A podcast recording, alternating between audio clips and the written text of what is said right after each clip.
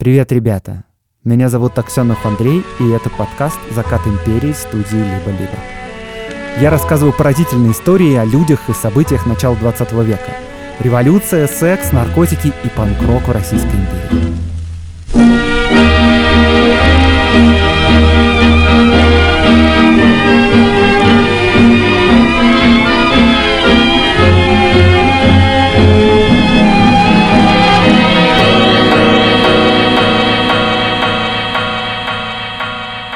Максимилиан Волошин подошел к Николаю Гумилеву и, ни слова не говоря, дал ему пощечину своей огромной рукой. Все разом замолчали, и в тишине раздался голос Иннокентия Анненского. Достоевский прав. Звук пощечины действительно мокрый. Взбешенный Гумилев полез на огромного Максимилиана Волошина, но их разняли остальные члены редакции. Было совершенно очевидно, что закончится дело дуэлью. Гумилев сам учил Волошина год назад, как по дуэльному кодексу следует наносить оскорбления, если ты желаешь поединка. Секундантами Гумилева стали поэт Михаил Кузьмин и шахматист Евгений Знос-Коборовский. А секундантами Волошина были художник князь Шарвашидзе Чачба и писатель Алексей Толстой. Гумилев настаивал стреляться на пистолетах с шести шагов.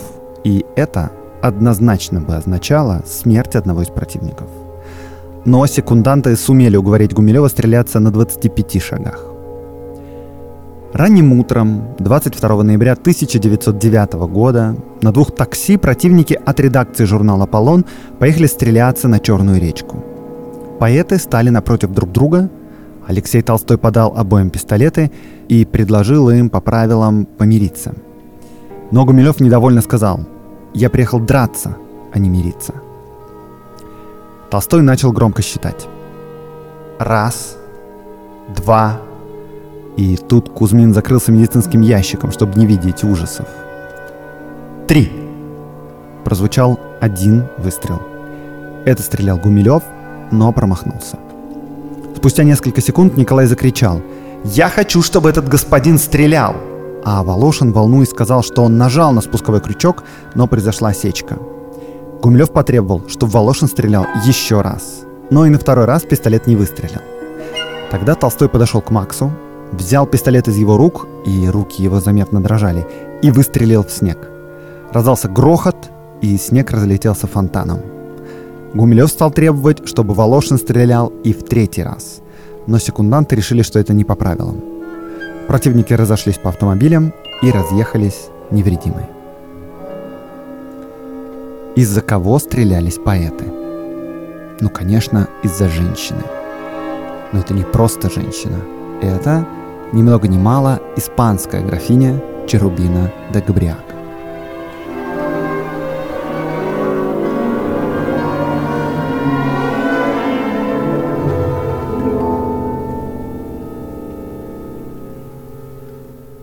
В самом начале 1909 года, 1 января, молодой 22-летний поэт Николай Гумилев приходит на выставку под названием «Салон».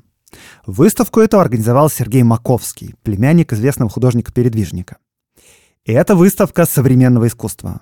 Тут вывешены полотна Рериха, Бакста, Кандинского, Врубеля. Все эти люди входили в круг мир искусников Сергея Дягилева. Дягилев, правда, к этому моменту увлечен новой идеей. Он хочет отвезти в Париж русский балет и усиленно к этому готовится. И об этом подробнее можно послушать в 13 выпуске прошлого сезона. И его знаменитый некогда журнал «Мир искусства» заброшен, выставок Дягилев не организует, нет времени, нет интереса. И если бесполезно ждать от Дягилева выставок и журнала, то надо делать их самому, примерно так решает Сергей Маковский, и вот начинает с выставки, потому что журнал издавать — это дело ну, посложнее, помасштабнее. Маковский знает многих современных художников, но вот с литераторами сложнее. И поэтому прямо на выставке Маковского знакомят с Гумилевым. Вот, Сергей Константинович, вам молодой современный поэт, он уже издал два сборника стихов. Маковский и Гумилев быстро находят общий язык, потому что в стране нехватка не только журнала об искусстве, но и поэтических изданий. Буквально в прошлом году с поста главного редактора культового поэтического журнала «Весы» ушел Валерий Брюсов ушел на фоне проблем с опиумом. а, которые возникли на фоне проблем с роковой женщиной Нины Петровской. И тут я снова отсылаю вас за подробностями выпуск э, пятый второго сезона. В общем, нужно делать журнал как бы хором, говорят друг другу Маковский и Гумилев. Гумилев знакомит Маковского с тусовкой современных поэтов, которая крутится вокруг башни Вячеслава Иванова. И это уже выпуск 9, сезон 3. И, в общем, складывается прям-таки звездная редакция будущего журнала, который решили назвать «Аполлон». Гумилев стал отвечать за поэзию, Михаил Кузьмин за билетристику, шахматист Зноска Боровский стал секретарем редакции, и оба этих человека были потом секундантами Гумилева на злосчастной дуэли. Также в редакцию входили Максимилиан Волошин, который переводил с французского статьи, Алексей Толстой готовил для журнала свои стихи, а Толстой был позже секундантом Волошина. Иннокентий Анненский пишет программные статьи, и это вот он заметит мокрый звук пощечины. Договорились о публикациях с Блоком, с Белым, с Брюсовым, Мандельштамом. Короче, вся арт и поэтическая тусовка взбудоражена. Еще до выхода первого номера журнал стал культовым, а подготовка к изданию идет очень обстоятельно, не спеша. Кажется, все потихонечку складывается довольно круто, и даже концепция журнала кристаллизуется. Он будет таким эстетским и возвышенным, никакой эклектики. Но нельзя же просто взять и заменить культовые весы, надо чем-то отличаться. У нас тут, конечно, звездный состав, но все эти поэты уже публиковались в весах. Надо что-то необычное, яркое, такое впечатляющее. Э, Блок и Брюсов — это, конечно, круто, но это не ново. Что может быть круто и необычно? Ну, например, женские стихи. И вот это будет реально прорыв.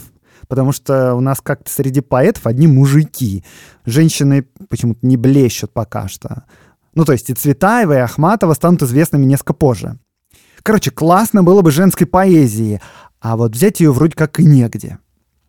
Про новый журнал становится быстро известно, по тусовке расходятся слухи, и вот в редакцию еще с весны 1909 года начинают приходить письма разных неизвестных поэтов и поэтесс, и все какое-то, ну, понимаете, ну, такое себе, ну, не очень. Э, и вот с момента первой встречи Гумилева и Маковского проходит уже полгода. На дворе сентябрь.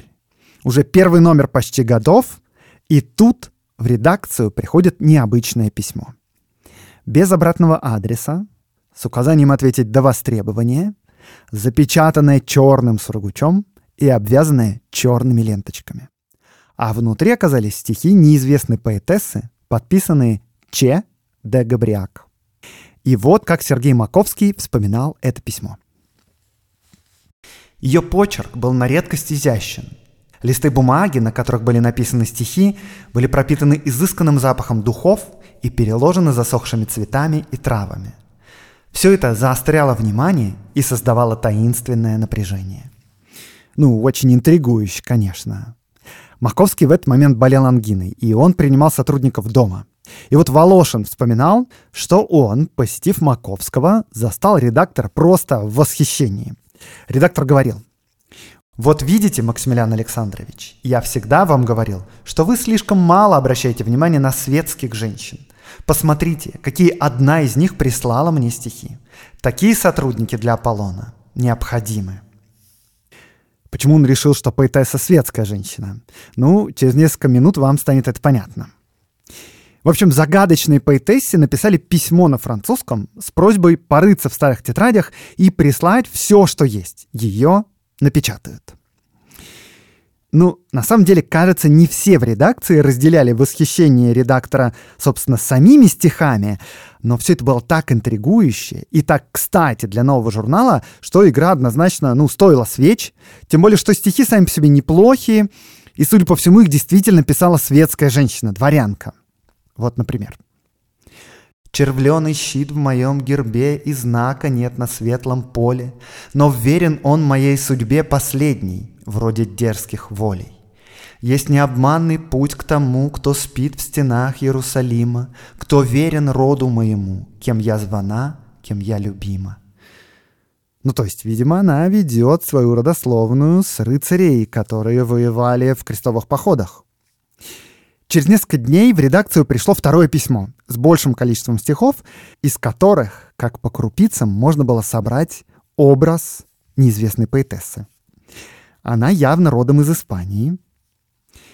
Я прибежала из улиц шумных, где бьют во мраке слепые крылья, где ждут безумных, соблазны мира и вся Севилья. Еще она католичка. Вот, например, стих, который заглавлен «Святому Игнатию».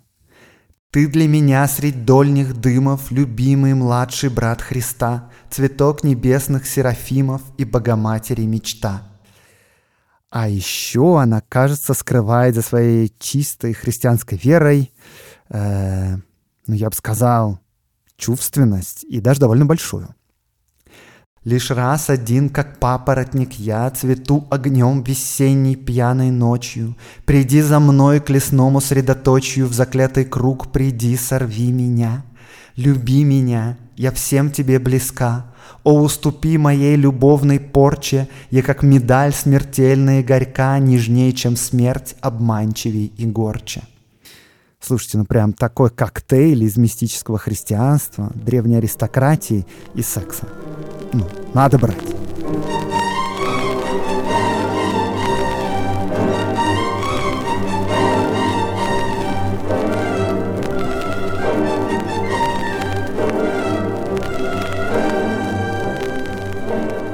Все в редакции крайне заинтригованы. Это, в общем, то, что нужно для нового журнала. На следующий день дома у Маковского зазвонил телефон. Он взял трубку, и на другом конце была она, таинственная Черубина Дагобряк. Она говорила прекрасным низким голосом с легким иностранным акцентом. Редактор рассказал сотрудникам подробности о загадочной поэтессе, которую ему удалось выведать. Она и впрямь испанка родом, к тому же ревностная католичка. Ей всего 18 лет, воспитывалась в монастыре, с детства немного страдает грудью. Приговорилась она еще о каких-то посольских приемах в особняке на островах и о строжайшем надзоре со стороны отца-деспота. Мать давно умерла. И некого монаха-иезуита, ее исповедника. Поэтессу приглашают, конечно, в редакцию. Все хотят с ней познакомиться, но она отвечает, что из-за сложных семейных обстоятельств не может приехать. За ней довольно строго следят. И выяснилось, откуда, собственно, испанка знает русский язык. Ее мама была русской дворянкой. И письма со стихами, переложенные засушенными цветами, продолжают приходить, а телефонные разговоры происходят уже ежедневно. И, возможно, у вас возникает вопрос. Почему сотрудники журнала «Аполлон» и, может быть, сам редактор Маковский не попытались понять, откуда им звонит эта загадочная графиня и откуда она пишет эти письма, и кто она, собственно, такая? Об этом я вам расскажу прямо сейчас в рубрике от партнера подкаста.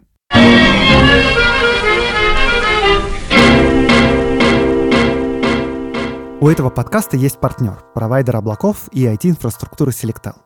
Вместе с Selectel я возрождаю старую рубрику, э, которая на самом деле существовала всегда. Помните, я раньше говорил, а сейчас будет экскурс в сторону. И э, чем прекрасен наш подкаст широтой контекста. Вот это вот все. И в этой рубрике мы будем разбираться в технических деталях происходящего в то время. Сегодня попробуем понять, почему сотрудники редакции журнала «Аполлон» и сам редактор Маковский не могли выйти на таинственную Черубину. Она же им звонит домой по телефону, Сегодня нам смартфон прям показывает номер звонящего. Ну и вообще в 21 веке сохранить анонимность сложно. Но тогда телефон — это еще техническая новинка. Он хоть и устроен по сегодняшним меркам просто, но найти звонящего — это задача не из простых. Итак, в двух словах. Как устроен дореволюционный телефон, в чем узкие места этой технологии и как определить, кто тебе звонит. Во-первых, Телефон тогда, понятное дело, проводной и аналоговый. Вы говорите в трубку, мембрана микрофона вибрирует и наводит переменный ток в катушке электромагнита. Ну, короче, голос превращается в ток, ток бежит по проводу, и с другой стороны, аналогичным образом, ток колеблет мембрану динамика, динамик говорит нашим голосом. Тут важно вот что. Получается, что говорить могут только два человека, аппараты которых соединены проводом напрямую но нам не нужно звонить по одному адресу, да, телефон изобрели для того, чтобы можно было поговорить с любым человеком в городе. И вот как это работало. Вы берете трубку телефона, а с другой стороны ее берет барышня с телефонной станции. И вы ей говорите, барышня, Соедините меня с абонентом 8506. У барышни перед глазами огромная доска с пронумерованными разъемами. И за разъемом номер 8506 идет провод напрямую в квартиру Маковского. Барышня эта берет проводочек и одним концом втыкает его в разъем 8506, а другим в разъем провод, от который идет к вам домой. И получается таким образом, что ваш телефон соединен прямым проводом с телефоном главного редактора журнала «Аполлон», можно разговаривать. Таким образом, получается, что узнать, кто звонит Маковскому, можно только если ваш человек прямо сейчас находится на телефонной станции и смотрит, какие разъемы соединены проводом непосредственно. Сегодня, чтобы соединять абонентов, существуют коммутаторы и маршрутизаторы, и они, собственно, определяют маршрут, по которому пойдут данные вместо барышни. И каждый такой маршрутизатор может обслуживать одновременно сотни абонентов. Одной из важнейших задач сегодня является распределение нагрузки и масштабирование. И вот инфраструктуру Selectel легко адаптировать под растущие нагрузки или наоборот сделать, если нагрузки падают ваши. Узнать больше о сервисах партнера подкаста вы сможете по ссылке в описании, а следить за новостями IT удобно в телеграм-канале Selectel. Подписывайтесь на него, ссылки в описании этого выпуска.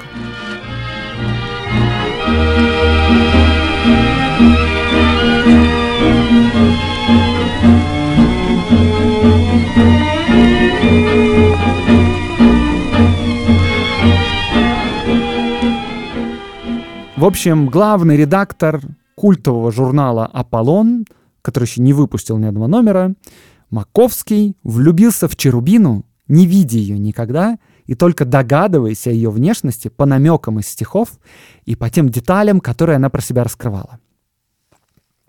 Рыжеватые бронзовые кудри, цвет лица совсем бледный, ни кровинки, но ярко очерченные губы со слегка опущенными углами и походка чуть прихрамывающая, как подобает колдуньям.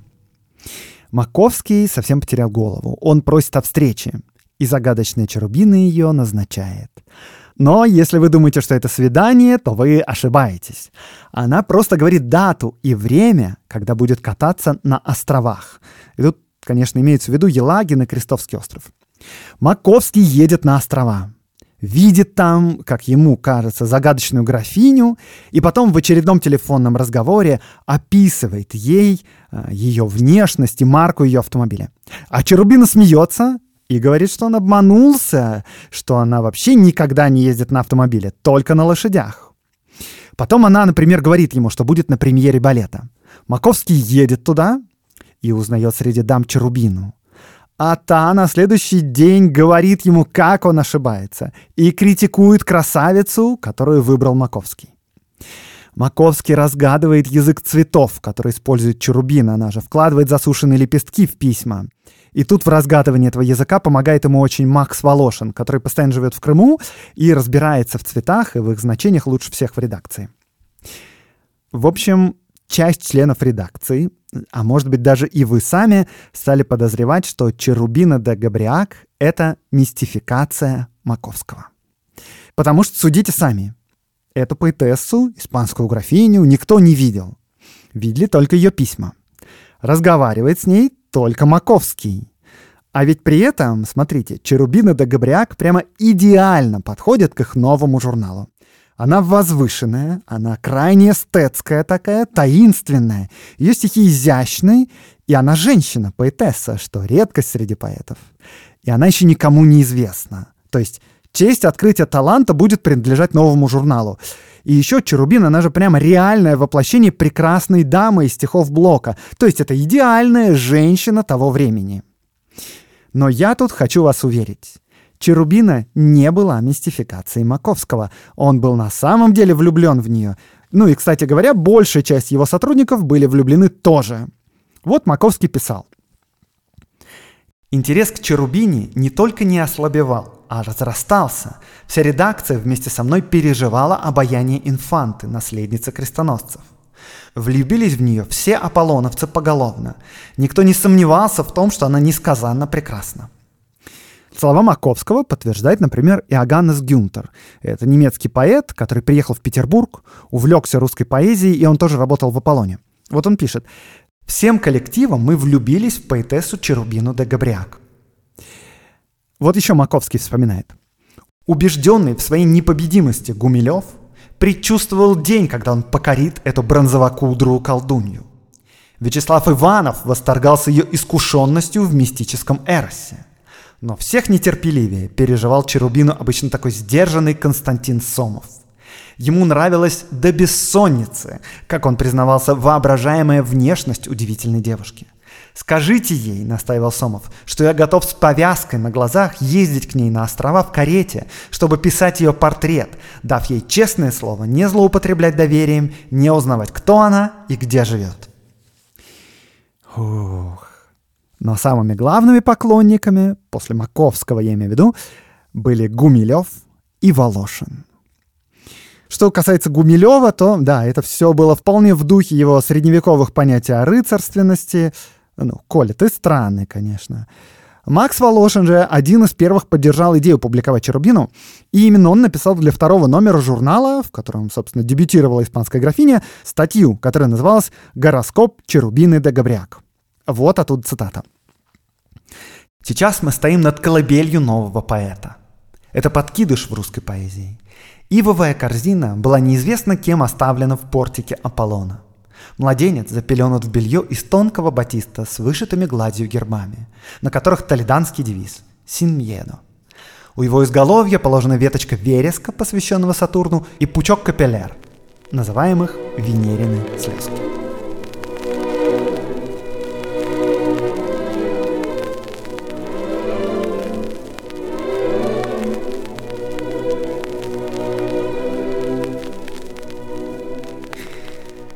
Новый журнал действительно стал культовым. Первый номер был программным, со статьями Гумилева, Маковского и Анненского об искусстве и о миссии журнала, и там, в этом первом номере, между прочим, упоминалась Черубина. Во втором же номере 12 стихов прекрасной испанки занимали больше всего полос. Причем Маковский этим обидел Иннокентия Анинского, перенеся его стихи в следующие номера. А я, между прочим, замечу тут, что Анинский — это патриарх. Это значительная фигура. Он заметно старше всей редакции. Он учитель Гумилева и Ахматовой. Он директор Царскосельского лицея. Он никогда не гнался за славой. Над некоторыми своими стихами он работает годами, прежде чем отдать их в печать.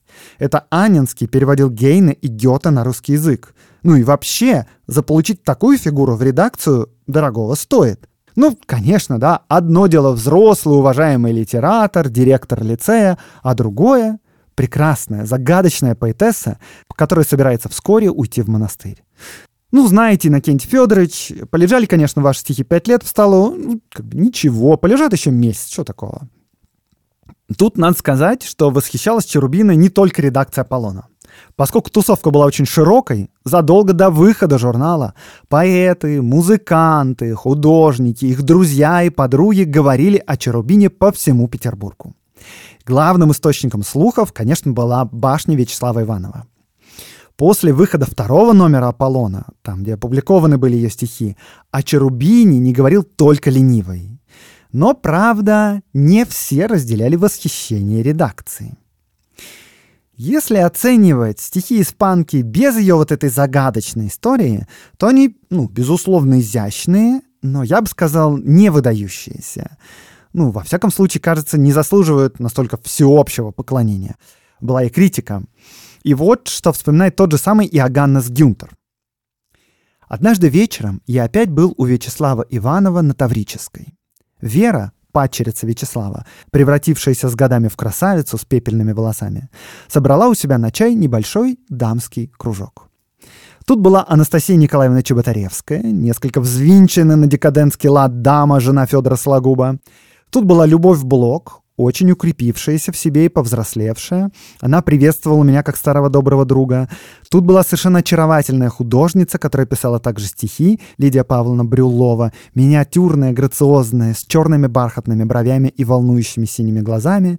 Тут была поэтесса Елизавета Ивановна Дмитриева. И вот она-то и отпускала колкости по адресу Черобины де Габриак, которая должна де быть ужасной дурнушкой, коли не показывается своим истосковавшимся поклонникам. И дамы с ней, в общем, были согласны. Как аполлоновца спросили меня, и я предпочел уклониться от прямого ответа.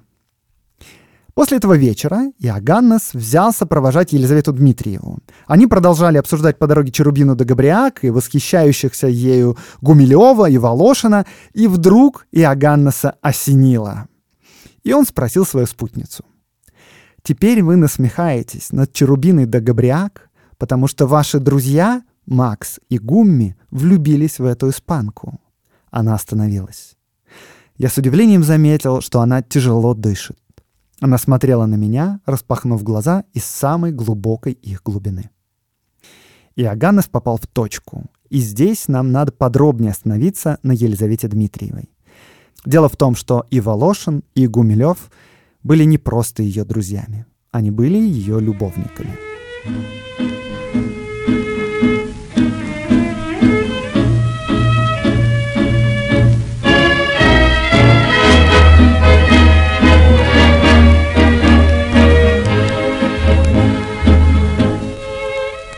Дмитриева родилась в 1887 году.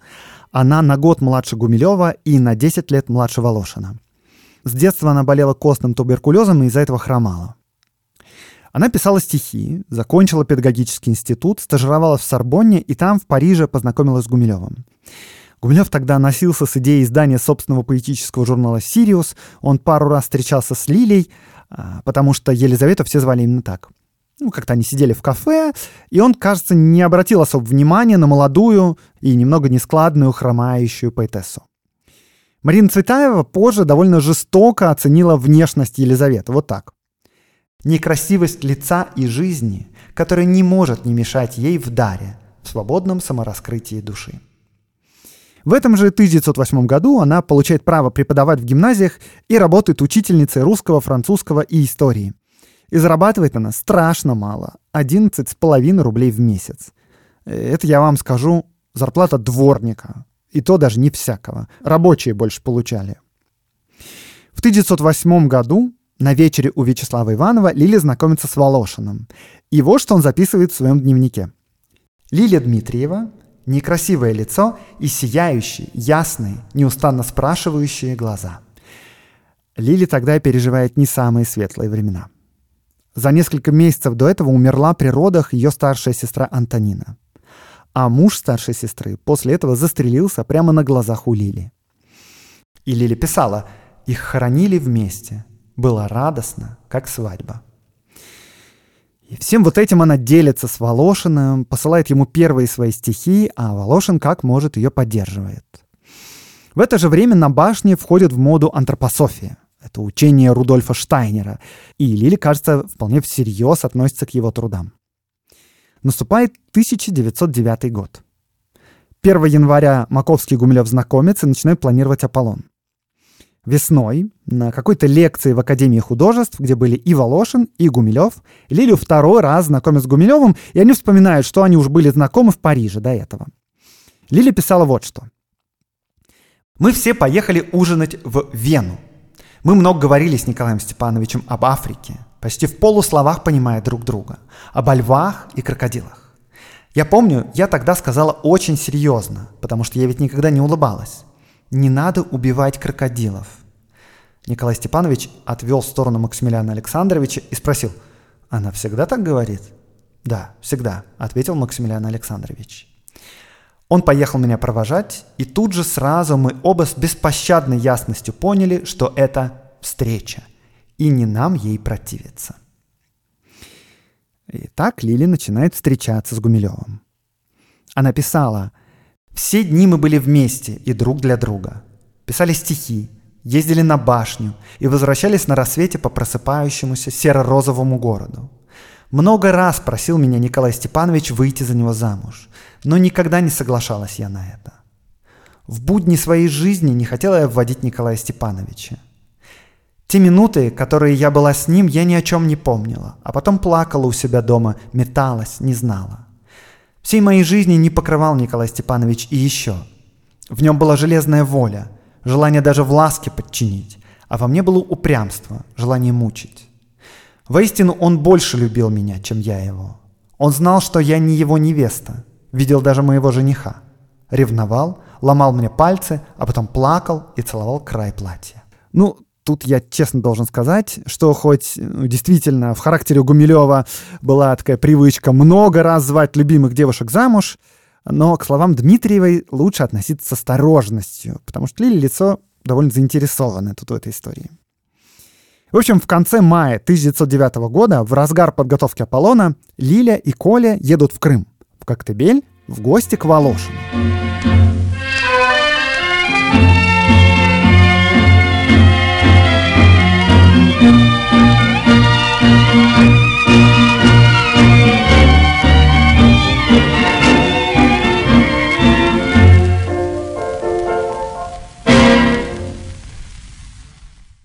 Дача Волошина в Коктебеле — это легендарнейшее место.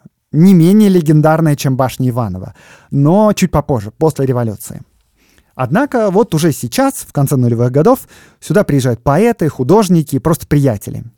Там же в июне гостит Алексей Толстой, будущий секундант со стороны Волошина, и вот как он описывает летние развлечения на даче Волошина. Прищурясь, поп лежит в песке, под шляпою торчит косица, или, покрутившись на носке, бежит стыдливая девица. Стихом присытившись, поэт на берег ходит и дельфину уверяет мысли. Зной и свет, болят глаза, спалила спину, но нет. Нарушила вчера наш сон и грусть однообразие на берегу в песке игра. Игра большая китоврасья. Описывать не стану я всех этих дерзких ухищрений. Как Макс Кентавр, я змея катались в облаке каменей, как сдернул Гумилев носки и бегал журавлем уныло, как женщин в хладные пески мы зарывали. Было мило. Там в Коктебеле Гумилев пишет своих капитанов, а Лиля, кажется, все больше и больше внимания обращает на Макса Волошина. Кстати, вот эта инициатива поездки в Коктебель принадлежала именно Дмитриевой. Э, вот цитата из письма Лили Волошину. «Гумилев напросился, я не звала его, но так как мне не здоровится, то пусть». Тут еще, знаете, наверное, стоит упомянуть, что жена Волошина, Маргарита Сабашникова, год назад ушла от него к Вячеславу Иванову и Вере Шварсалон. Они стали жить втроем, ну, просто для справки. Короче, кажется, огромный, бородатый, импозантный такой Макс в отношении женщин был неуверенным и с трудом находил общий язык с ними. В общем, ну, не хочется спекулировать. Факт в том, что летом 1909 года Лиля предпочла Гумилева Волошину. Она писала вот что. В Коктебеле все изменилось. Здесь началось то, в чем больше всего виновата я перед Николаем Степановичем. Судьбе было угодно свести нас всех троих вместе. Его, меня и Максимилиана Александровича. Потому что самая большая моя в жизни любовь, самая недосягаемая, это был Максимилиан Александрович. Если Николай Степанович был для меня цветение весны, мальчик, мы были ровесники, но он всегда казался мне младше, то Максимилиан Александрович для меня был где-то вдали, как-то никак не могущий обратить свои взоры на меня, маленькую и молчаливую. Короче говоря, Лиля в какой-то момент просит Гумилева уехать. И в августе она прожила, по ее словам, лучшие дни своей жизни. Для Волошина это были странные дни. Они много беседуют об антропософии и идеях Штайнера. Они как-то посещают каббалиста и доктора арабских наук Гасана Бейрама Али, который предсказывает будущее дневники Макса, если посмотреть, то там что-то странное творится. Лили иногда то ли теряет память, то ли впадает в какую-то прострацию. Она говорит о своей дочке Веронике. Но вообще-то у Лили не было никакой дочки. И кажется, порой Лилия не очень отличала реальность от фантазий. По дневникам и письмам сложно наверняка судить. Но вот, например, как Макс передает слова Лили в своих дневниках. «Макс, я что-то забыла, не знаю что. Что-то мучительное. Скажи, ты не будешь смеяться? Нет, если я спрошу. Можно? Я все забыла. Скажи, а море твоя жена? Да? И она любила. Да, Вячеслава. Нет, был еще другой человек, ты говорил. Другой. Нет, я все забыла. Макс, я ведь была твоей. Да, но я не помню. Я ведь уже не девушка. Ты у меня взял. Тебе я все отдала, только тебе. Ты ведь меня никому не отдашь. Но я совсем не помню ничего, Макс. Я не помню, что я была твоей. Но я еще буду твоей. Ведь никто раньше тебя. Я не помню. Ну, может, это, конечно, странно, но вполне в духе времени. А море, кстати, которое тут упоминается, это Маргарита Собашникова, которая ушла к Вячеславу Иванову. А, кстати, еще забыл сказать. Э, Лиля посылает свои стихи, ну и неплохие, между прочим, в редакцию журнала «Аполлон». А в подготовке журнала участвуют и Макс, и Коля, и ее стихи не принимают. Ну, недостаточно талантливо, и сама она кажется недостаточно романтична, не знаю. Это все происходит в 1909 году. В общем, осень. Все возвращаются в Петербург. И вот осенью как раз в редакцию начинают приходить письма от Черубины до Габряк. Сначала редактор Маковский, а затем и Гумилев, и Волошин, а вслед и вся тусовка поэтов начинает сходить с ума по испанской графине. И теперь вам, наверное, понятно отношение Дмитриевой к этой загадочной испанской поэтессе.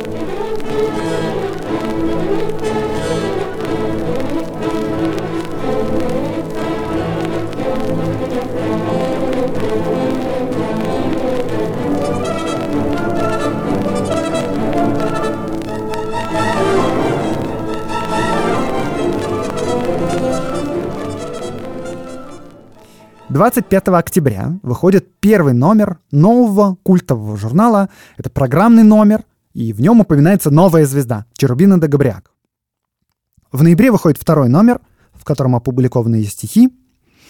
И начинается этот номер статьей Иннокентия Анинского. Там говорится вот что. «Символизм в поэзии — дитя города.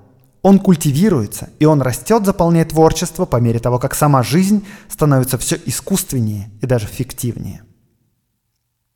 11 ноября поэт Михаил Кузьмин, живший в квартире у Иванова и работавший в редакции, приходит на работу и заявляет изнывающему от любви Маковскому «Я знаю, кто такая Черубина де Габриак».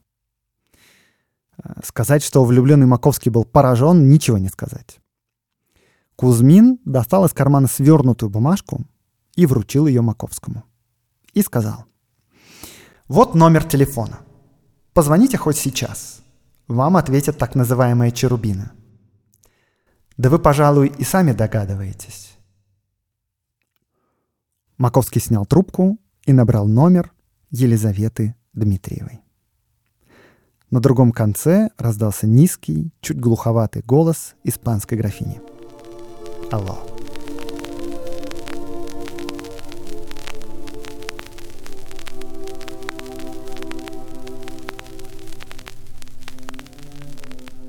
Графиня Черубина де Габриак была придумана в августе 1909 года в Коктебеле. Как раз после того, как уехал Гумилев, и когда стало ясно, что редакция «Аполлона» не хочет публиковать стихи Лили. И вся эта мистификация была совершенно в духе Волошина. Он был дирижером, точно понимая, что нужно присыщенной эстетской петербургской публике – они вместе с Лилией создавали образ загадочной, прекрасной и такой немногословной иностранки и описывали ее в стихах.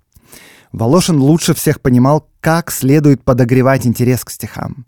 И этим же объясняется необычайная целостность всего корпуса стихов Черубины. Фамилия де Габриак была взята из демонологии Жана Бадена – Изначально это имя дали обточенному морскими волнами виноградному корню, который нашел в Крыму Волошин, и этот корень напоминал фигуру какого-то странного существа. Э, корень стоял на книжной полке и звался «Морской черт Габриах». Имя Черубина Лилия вычитала из книги Фрэнсиса Бретта Гарта. Позже, разочаровавшиеся во всей этой истории в самой Черубине бывшие поклонники, говорили, что за половину ее стихов, ну, то есть до половины ее эмалевого гладкостилья, как писал Анненский. В общем, за половину этих стихов отвечал Волошин. Но нет, Волошин на самом деле только дирижировал. Писала Лиля сама, таланта ей вполне хватало. И вот в 10 вечера того же дня Дмитриева пришла к Маковскому домой. И вот как редактор и бывший влюбленный описывал встречу со своей чаровницей. Дверь медленно, как мне показалось, очень медленно растворилась, и в комнату вошла сильно прихрамывая, невысокая, довольно полная, темноволосая женщина с крупной головой, вздутым чрезмерно лбом и каким-то поистине страшным ртом, из которого высовывались клыкообразные зубы. Стало почти страшно. Сон чудесный канул вдруг в вечность, вступила в свои права неумолимая, чудовищная, стыдная действительность. И сделалось до слез противно, и вместе с тем жаль было до слез ее, Черубину. Ой, Маковский, ну, он, конечно, сгущает краски, потому что в его глазах реальность явно контрастирует с воображаемым образом испанки, который он сам создал. Тот же самый Яганес Гюнтер описывает Дмитриеву гораздо комплементарней. Нет, красавица она не была, но какой-то изюминкой обладала, теми флюидами, которые теперь назвали бы секси. Проявлялось это в том, как она распахивала глаза, как подрагивали ее ноздри, как медленно покачивались ее круглые плечи. Но прежде всего это звучало в ее голосе. Не заметить ее было нельзя. Но мираж рассеялся. Сказать, что поэты были разочарованы, значит ничего не сказать. Но оставался все-таки человек, который хотел помочь Лиле. И это был Иоганнес Гюнтер. Ему почему-то приходит в голову, что Гумилев и Дмитриева будут отличной парой. Он на работе в редакции и на тусовках в башне видит Гумилева почти каждый день. Так что однажды между ними состоялся такой разговор. «Ты должен жениться». «На ком?» «На Дмитриевой.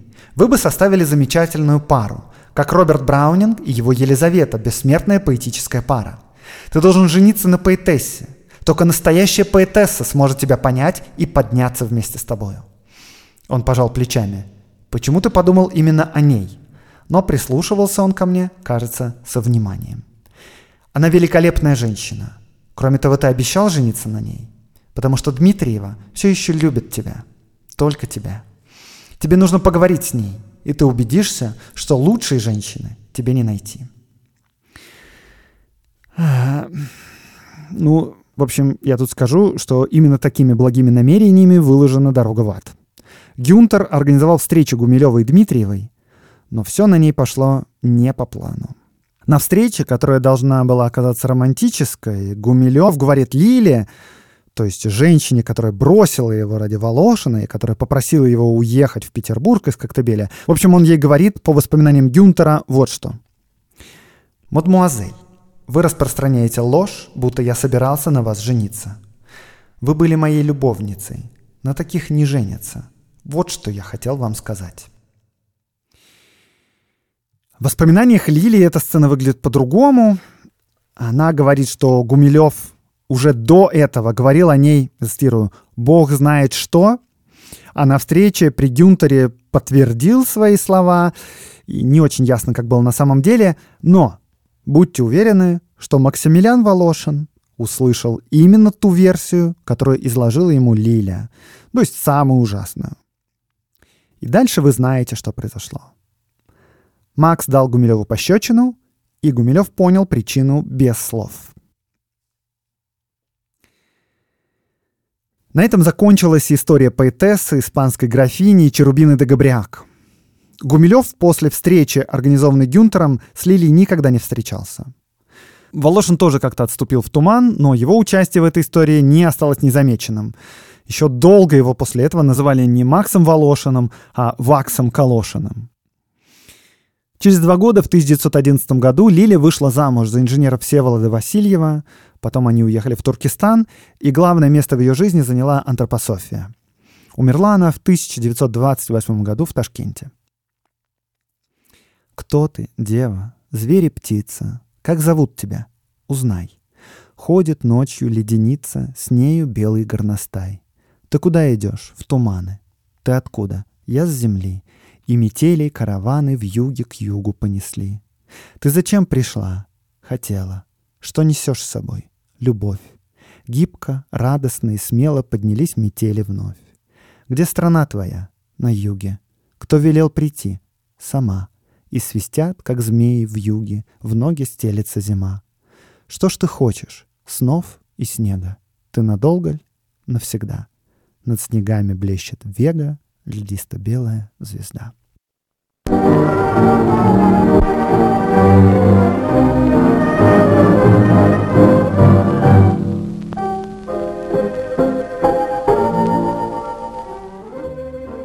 С вами был Аксенов Андрей, подкаст «Закат империи», студия «Либо-либо». Этот выпуск мне помогала готовить редактор Катерина Серебренникова, а за взаимодействие с партнерами отвечает Гульнара Директорская. Подписывайтесь на канал, распространяйте вести о подкасте «Закат империи». До встречи через неделю.